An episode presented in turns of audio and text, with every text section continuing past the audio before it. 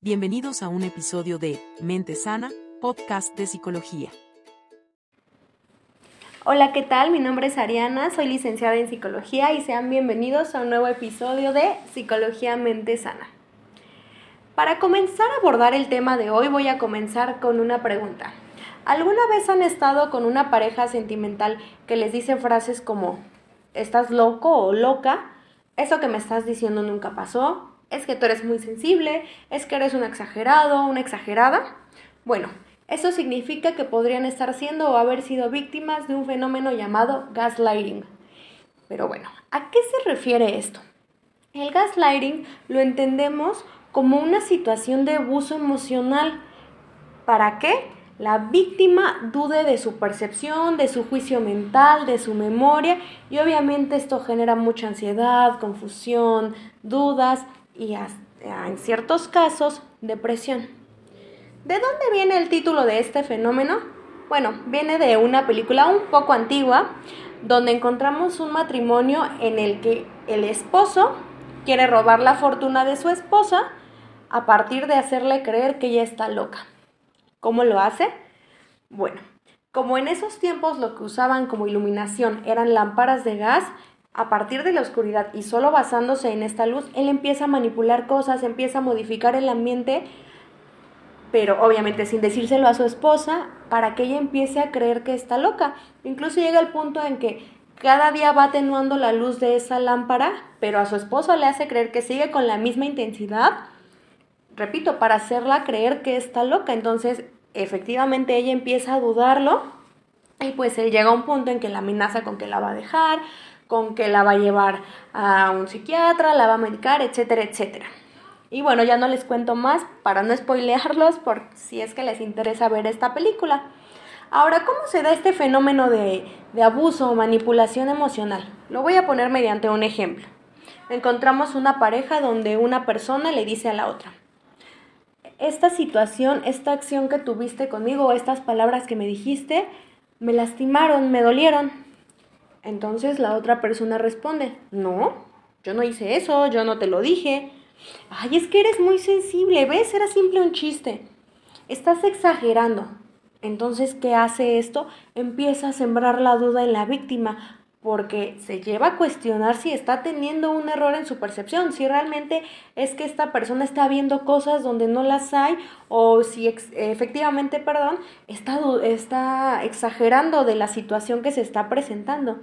Entonces, este tipo de, manipulación es muy sutil, porque si se dan cuenta, son frases muy suaves o muy inocentes aparentemente, pero ¿qué pasa? Cuando se empiezan a dar en cierta medida, obviamente causan un daño en la salud mental de la persona y genera evidentemente relaciones tóxicas, donde la víctima empieza a creer que hay algo mal en ella, sintiendo inseguridad y en muchos, de, bueno, mejor dicho, en la mayoría de los casos, por no decir en todos, empieza a generar dependencia hacia la otra persona y también hacia otras. Ahora, ¿qué tipo de consecuencias puede traer en mí? Digo, aparte de las que ya he mencionado, eh, el ser víctima del gaslighting o el abuso o manipulación emocional. Obviamente voy a dudar completamente de mi persona. Voy a dudar en primer lugar de mi memoria, porque como la otra persona me dice que estoy imaginando cosas que nunca pasaron o que no pasaron como yo creo recordarlas, me empiezo a cuestionar si es cierto y, me convenzo a veces a mí misma de decir, no, pues tienes razón, eso nunca ocurrió, o efectivamente ocurrió de otra manera, y yo estoy exagerando, yo estoy viendo cosas que no. ¿Cuál es el siguiente paso? Empiezo a dudar de mi cordura o de mi juicio mental, porque ya no confío en mi, mi, razonamiento, ya no confío en mi lógica. ¿Y qué voy a hacer? Empiezo a preguntar o a buscar aprobación de los demás, empiezo a contar situaciones que me están pasando para que alguien más valide lo que yo estoy pensando porque evidentemente ya no confío en mí, como la otra persona me ha dicho constantemente que yo soy la persona exagerada o que no es cierto lo que yo estoy creyendo ver, pues obviamente ya no confío en que esté también mentalmente. Y también mi salud mental en general se empieza a ver muy, muy afectada, porque ya dudé de mi memoria, mi memoria, perdón, de mi juicio, de muchas situaciones, y finalmente también me lleva a una autoestima baja, porque eh, me lleva a una posición en, en, estar sumisa o sumiso ante la otra persona que es mi abusador o manipulador.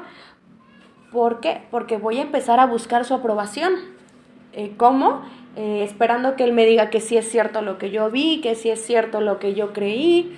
Entonces siempre voy a depender de lo que la otra persona diga o de lo que la otra persona me diga que está bien y dejo de tener independencia y autonomía porque vivo a partir de lo que la otra persona me dice. Entonces, imagínense, son diferentes fenómenos que empiezan a permear mi salud mental y le empiezan a dañar poco a poco. Por eso les decía que es una manipulación muy sutil, porque pequeñas acciones llevan a ejercer grandes daños mentalmente.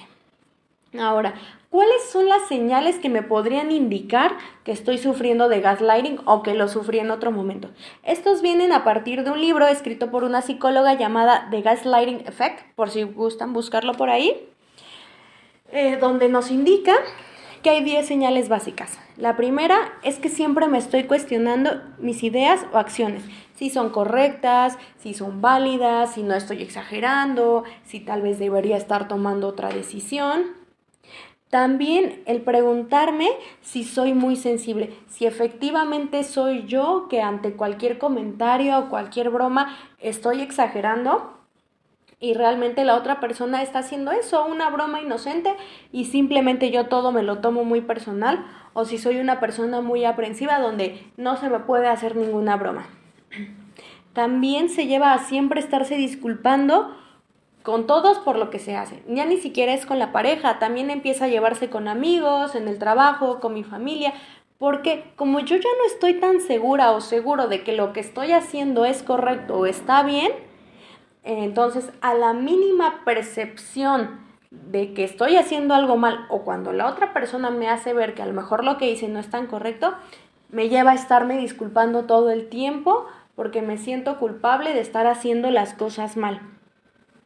También llega un punto en el que nos empezamos a cuestionar por qué no somos felices, por qué si lo tengo todo, si tengo una pareja, si tengo un trabajo, si tengo amigos, por qué no me va bien obviamente, ¿a qué me lleva esta situación? Empiezo a tener una visión negativa donde les decía todo lo que hago está mal, donde siempre soy yo la que está fallando, la otra persona está bien, entonces no logro alcanzar la felicidad porque también nunca, nunca tengo contenta a mi pareja. Bueno, estoy poniendo los ejemplos con pareja, pero es importante aclarar en este momento que no solo se da con parejas, también se puede dar con amigos, también se puede dar con familiares, este fenómeno de manipulación.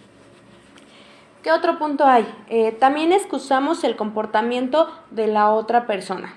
Por ejemplo, vamos, le contamos a un amigo, a una amiga lo que nos está ocurriendo con nuestra pareja y nos empieza a decir que pues probablemente la otra persona sea quien no esté tan bien en sus acciones, pero como nosotros ya estamos tan envueltos en esta situación, empezamos a, decir que pues es que fue nuestra culpa, es que como la otra persona no se iba a enojar a partir de lo que nosotros hicimos, que si nosotros somos los que estamos locos, los que somos exagerados.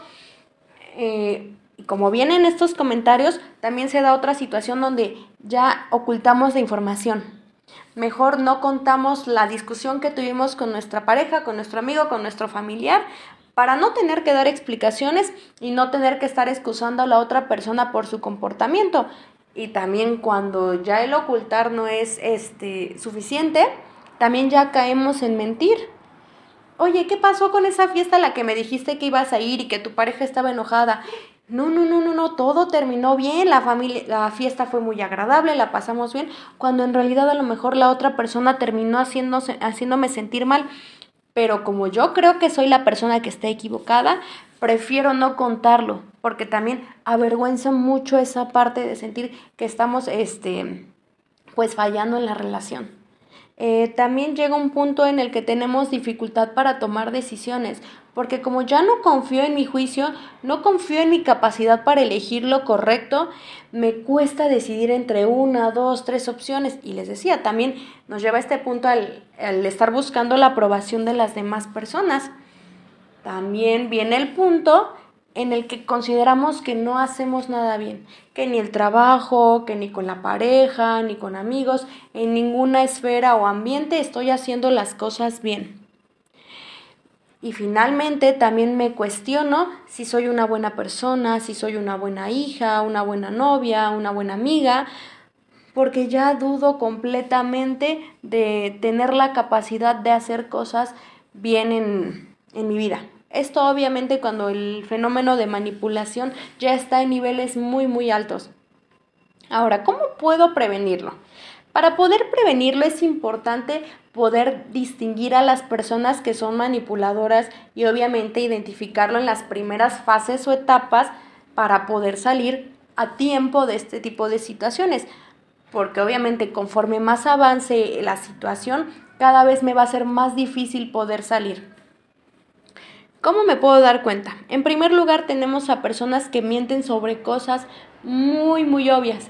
Ejemplo, estoy viendo que, no sé, mi pareja está manteniendo una conversación inapropiada con otra persona y se lo hago saber y me dice que no es cierto. Ojo, porque ahí ya tenemos una situación obvia y tenemos evidencias para afirmar que lo que decimos es cierto y si la otra persona miente, podemos estar ante una persona manipuladora. También empiezan a atacar o a meterse con las cosas que más nos gustan o con nuestras personas. ¿Cómo? Empiezan a criticar a nuestros amigos, empiezan a criticar a nuestros familiares, que si nuestros gustos no son los mejores. Eh, también viene esta parte muy importante, es que también llegan a hacer comentarios positivos. Porque obviamente si nos encontráramos ante una persona que únicamente hace cosas negativas, no estaríamos ahí. Siempre tiene que haber esa parte positiva de reforzamiento para que yo siga ahí. Entonces, de vez en cuando viene y me hace un comentario bonito, me hace un obsequio, compartimos un buen momento, porque es parte de, de hacerme creer que estoy con una buena persona. También llega otro momento en que son personas que ponen a los demás en tu contra o te pone a ti contra los demás. ¿Qué busca con esto? Aislarte Busca aislarte de las personas cercanas para que también no tengas posibilidad de salir de esta situación o a lo mejor ver con alguien más si efectivamente estás en una situación de manipulación. Entonces, ¿qué hace? A los demás les puede decir que eres una persona que está loca, que eres una exagerada, que ves situaciones donde no las hay y también la situación ocurre a la inversa. A ti te dice que las otras personas no son las correctas para convivir, que no son buenos amigos, que tu familia no te trata bien, repito, con la intención de aislarte de los demás. Y también un punto característico de las personas manipuladoras es que carecen de empatía. ¿En qué sentido? No son capaces, bueno, les es muy difícil, mejor dicho, ponerse en el lugar de la otra persona y considerar cómo le va a hacer sentir las acciones que están teniendo con él o con ella. Si notas alguna de estas situaciones, repito, en parejas, amigos, familia, puedes estar ante un manipulador y obviamente, repito, es muy importante identificarlo en las primeras fases para tener mayor facilidad de salir. Y bueno, para finalizar les voy a contar un poquito de cuáles son las fases por las que se pasa en esta situación de gaslighting o manipulación.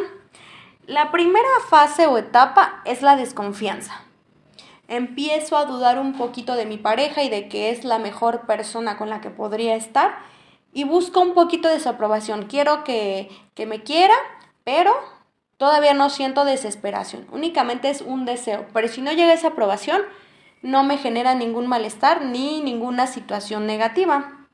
Después entramos en la fase o etapa de defensa donde queremos comprobar o demostrar que la otra persona es la que se está equivocando, que la otra persona es la que está eh, actuando mal, que efectivamente lo que creemos que estamos viendo, o mejor dicho, lo que estamos seguros de que vimos, vivimos, queremos comprobar que es cierto.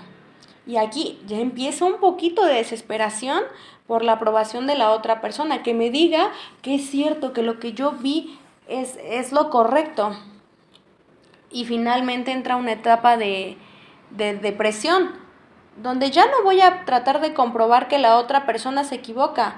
Ahora eh, trato de probar que la otra persona es la que tiene razón. ¿Cómo lo trato de probar? Por ejemplo, cuando ya le digo a las otras personas que soy yo la que se equivoca, que la otra persona tuvo razón en portarse como lo hizo. Entonces aquí se busca por completo la aprobación y todas las acciones van a estar dirigidas a obtener esa aprobación de la otra persona. Entonces, es muy importante que si identifican alguna de estas señales, eh, traten de alejarse de ese tipo de personas. No es que sean eh, completamente personas malas o que efectivamente todos sean eh, personas manipuladoras, pero sí hay cierto riesgo de encontrarse ante una persona así. Habrá situaciones en las que la otra persona esté abierta al diálogo, a mejorar, a llegar a acuerdos para mejorar el tipo de relación que se está llevando, sea cual sea, amistad, eh, relación amorosa o de familia, incluso de trabajo. Pero si empezamos a, notar que la otra persona no tiene apertura a modificar comportamientos que nos están haciendo daño y que obviamente no atentan contra su libertad, podemos estar en una situación de riesgo. Recordemos, como les decía, que estas personas difícilmente van a generar empatía. Entonces, si estoy con una persona que no logra ponerse en mi lugar y no logra ponerse a considerar cómo me van a afectar o me están afectando sus acciones, palabras, etcétera, entonces probablemente no estamos en una relación muy sana. Existe una frase que dice que cuando estás en una relación sana, lo que digas que te duele no va a dañar la relación. Ese es un punto importante.